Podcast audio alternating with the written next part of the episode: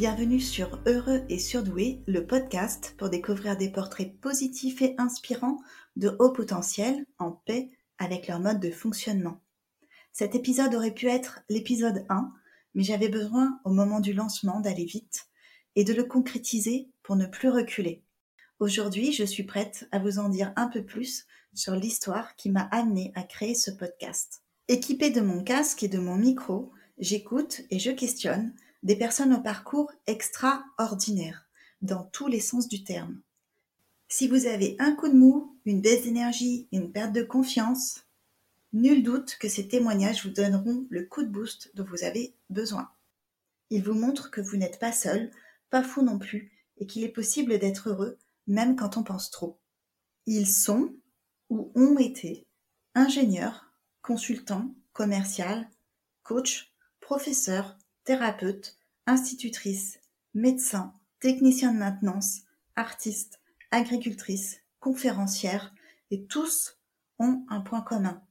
Après avoir vécu une partie de leur vie dans l'ignorance de leur fonctionnement atypique, ils découvrent à l'âge adulte leur haut potentiel, tout comme moi.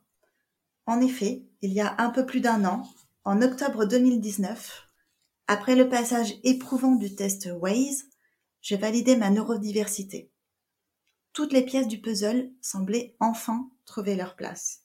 Longtemps, j'ai cherché à comprendre qui j'étais, les raisons de ce sentiment de décalage, l'impression étrange d'être en terrain inconnu avec moi-même. Longtemps aussi, je me suis trompée, persuadée que le surdoué était le meilleur de la classe, assis au premier rang avec ses lunettes, qu'il réussissait tout facilement tandis que moi, j'étais pleine de doutes, de colère, que je galérais avec mes exercices de maths, dotée d'une logique qui apparemment n'en était pas une, capable d'être au bord des larmes simplement parce qu'on venait de me dire que je ne supportais pas l'injustice. Alors voilà. Pendant environ 40 ans, je me suis plantée. Ça ne veut pas dire que je n'ai pas avancé ou que je n'ai rien construit, loin de là.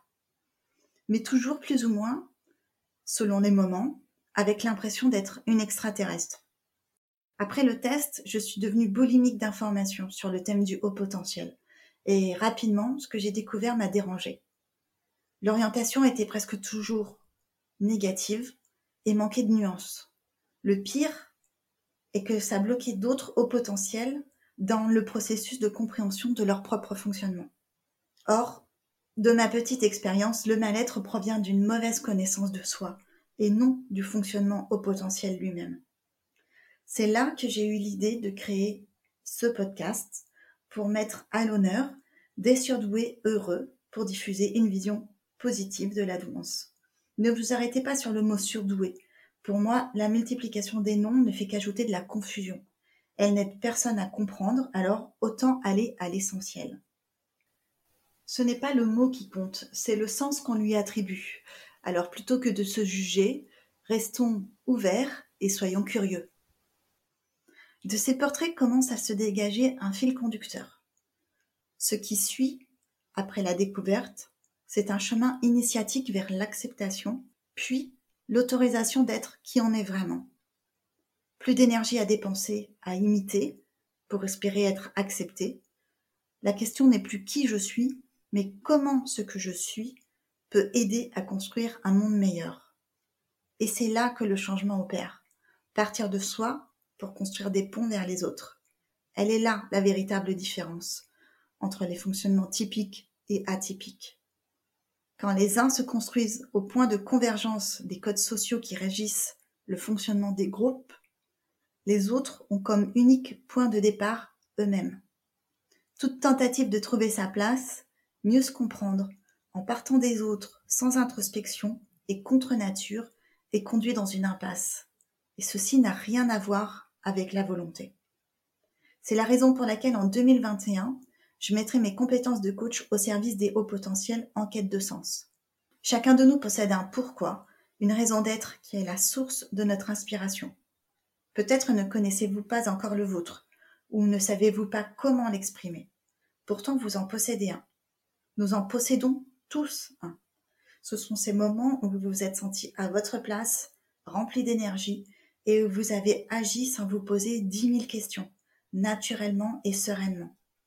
Convaincu que ce qui est réalisé sans effort n'a pas ou peu de valeur, peut-être avez-vous minimisé ou banalisé ces moments où vous étiez vraiment vous-même. Pourtant, votre pourquoi, c'est vous. Ce qui vous anime au-delà des doutes et des incertitudes. C'est votre raison d'être. Lorsque vous y êtes connecté, il guide vos choix et donne du sens à vos actes.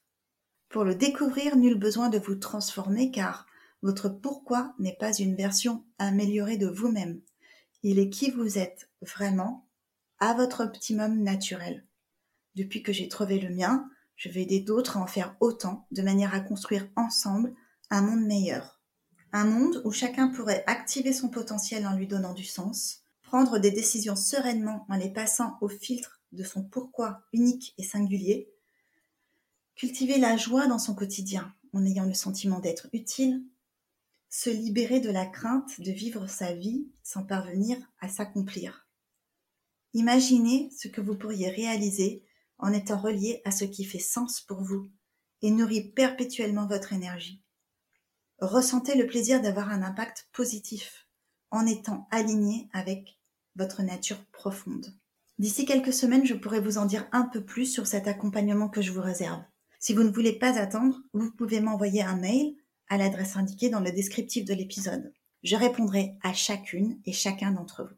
D'ici là, il me reste à vous souhaiter une merveilleuse année 2021. Je finirai avec une citation de Marc Aurel, toujours d'actualité. Que la force vous soit donnée de supporter ce qui ne peut être changé, le courage de changer ce qui peut l'être, et la sagesse de distinguer l'un de l'autre. Prenez bien soin de vous et à bientôt pour un nouvel épisode.